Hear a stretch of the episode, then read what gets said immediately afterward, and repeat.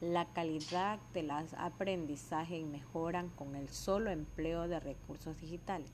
Desde el punto de vista en el ámbito tecnológico, el uso de los recursos ayuda a ampliar la utilización de los diferentes programas, que estos sirven para presentar el contenido de una manera espontánea y novedosa, donde el estudiante es el principal beneficiario, ya que la clase sería dinámica e interesante cuáles son los actores principales en el contexto educativo, qué deben desarrollar habilidades digitales, por qué hacerlo.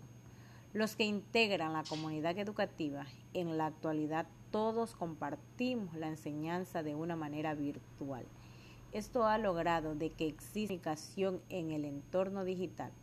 Se debe hacer enfocado desde el recurso a utilizar y el contenido a presentar cuáles son las oportunidades y desafíos que enfrenta el proceso de enseñanza-aprendizaje con adquisición de habilidades digitales.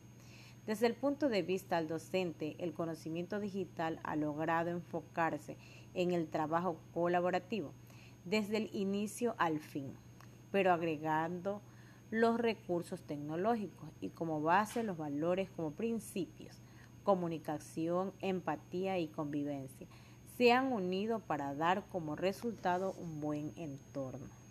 El desarrollo de las habilidades digitales en un tema de manejo de dispositivos digitales o diálogo de estos recursos con el contexto educativo.